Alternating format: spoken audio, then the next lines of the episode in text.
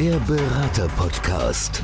Für Unternehmen, die den idealen Berater für ihre Anforderungen suchen und für Berater, die mit ihrer Expertise Unternehmen nachhaltig voranbringen wollen. Eine gemeinsame Produktion der Redneragentur Bronder und Bronder und Podcast-Helfer, eine Marke der All Audio GmbH. Hallo und herzlich willkommen zu einer neuen Podcast-Folge. Bei mir im Studio ist heute Carola Schneider. Sie ist Expertin für Fachkräfte, Nachwuchs und Azubi-Gewinnung. Hallo Carola, schön, dass du hier bist. Hallo Stefan. Hallo. Freue mich auch. Du bist Expertin für Fachkräfte, Nachwuchs und Azubi-Gewinnung. Was heißt das genau? Du nennst dich selber die Azubi-Gewinnerin. Nimm uns mal mit. Was verbirgt sich dahinter? Also wenn ich Azubi-Gewinnerin bin, dann bin ich gemeinsam mit Betrieben, in Betrieben, vorher in Schulen und gewinne für diese Betriebe Auszubildende. Ich mache da also richtig mit. Okay, was heißt das genau? Was heißt du, du machst mit? Ja, ich organisiere einen Berufsentdeckertag, aber das geht natürlich nur mit den Kollegen dort. Deswegen bin ich auch quasi in dieser Zeit eine, eine externe Mitarbeiterin oder eine Interima, wie ich es auch manchmal so nenne.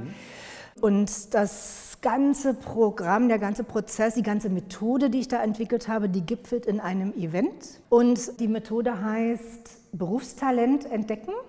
Und es entdecken beide Seiten. Berufstalente, nämlich die Jugendlichen ihr Berufstalent und der Betrieb passende Berufstalente. Männer haben beide was davon und beide machen das, was sie wollen, finden das, was sie wollen. Besser geht's nicht. Und vor allen Dingen legt man damit die Grundlage für eine stabile Ausbildung, die dann auch erfolgreich abgeschlossen wird. Gar nicht wenige Betriebe finden so 90 Prozent ihrer Auszubildenden. 90 Prozent, mhm. wow. Ist das zugeschnitten auf spezielle Branchen oder bist du branchenübergreifend aktiv? Branchenübergreifend und zwar hat das was mit Kreativität zu tun. Also ich lasse mir natürlich zeigen und erklären und schaue auch selbst, habe natürlich inzwischen ein Auge dafür, was kann man Jugendlichen praktisch anbieten, was sie ausprobieren können an so einem Berufsentdeckertag.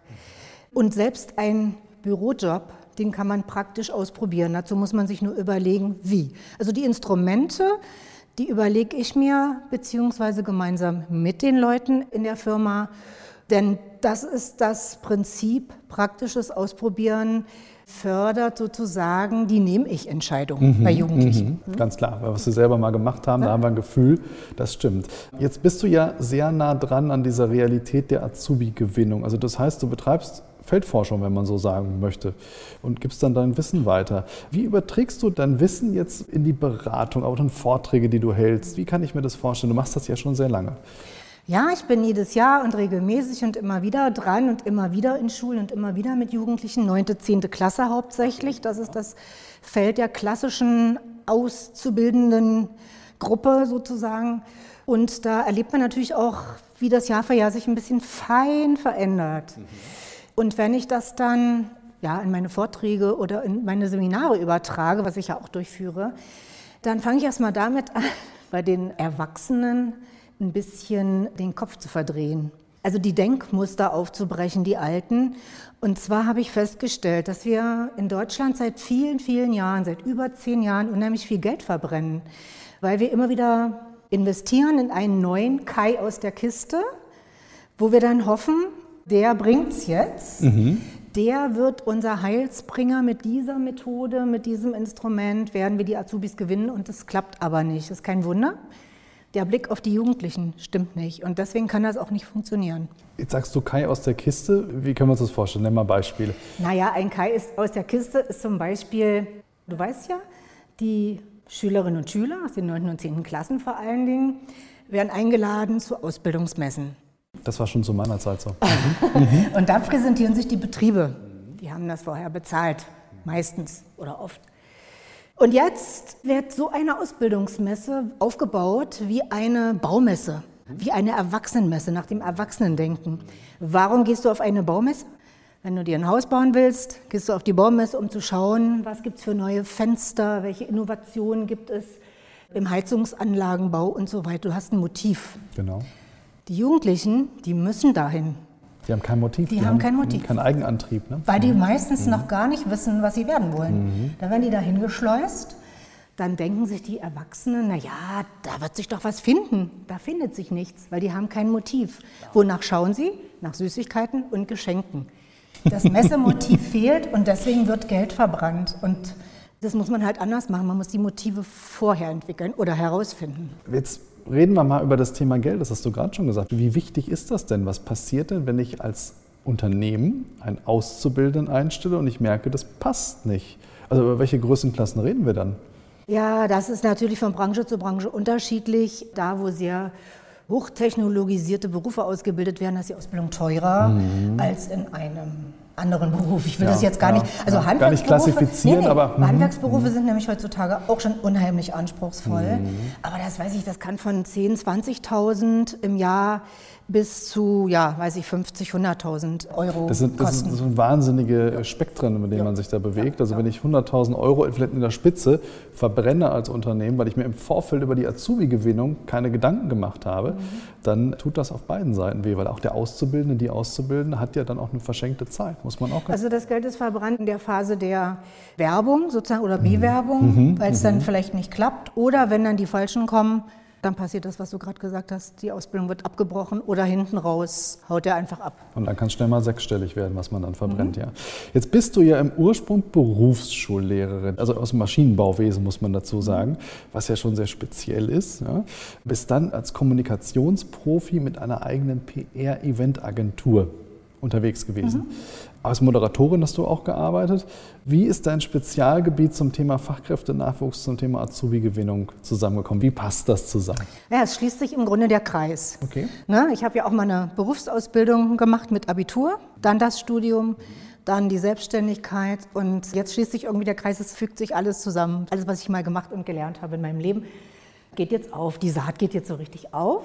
Ich habe ja letzten Endes festgestellt, von der Lehrerin zur Kommunikatorin ist es nur ein ganz kleiner Schritt. Es ist immer informieren, es ist immer irgendwie jemand was beibringen oder was ich eben gemerkt habe, ich habe das größte Talent und die größte Lust daran, zu begeistern, Leute zu begeistern, Menschen zu begeistern. Und in diesem Feld der Azubi-Gewinnung ist es ein ganz wesentlicher Punkt, um zum Beispiel Jugendliche darauf Lust zu machen, mal einen Beruf auszuprobieren und sich erst dann zu bewerben. Nicht schon gleich bewerben, sondern erstmal begeistern, Lust haben, ausprobieren und dann kann man sich immer noch bewerben. Ja, und insofern ist das jetzt meine ganze Leidenschaft, die da drin steckt. Und ich sage auch immer so, es ist wie im Catering. Es reicht nicht, dass man Essen liefert, sondern es muss auch schmecken. Und ich möchte eben mit den Leistungen, die ich erbringe, auch wirklich dafür sorgen, dass die Betriebe, die also Auszubildende bekommen, tatsächlich. Das Spannende daran ist ja, du hast ja auf der einen Seite pädagogischen Hintergrund durch deine Tätigkeit als Berufsschullehrerin, auf der anderen Seite kennst du aber auch die Wirtschaft. Das heißt, du hast ja selber mal einen Wirtschaftsverband oder korrigiere mich, aber zumindest einen Kreis von Unternehmen aufgebaut, die sich auch regelmäßig getroffen haben. Wie war das? Wie kam das zusammen? Was waren da deine Aufgaben? Ja, da war ich Vorsitzende eines Unternehmervereins in Unternehmerverein Berlin. Mhm.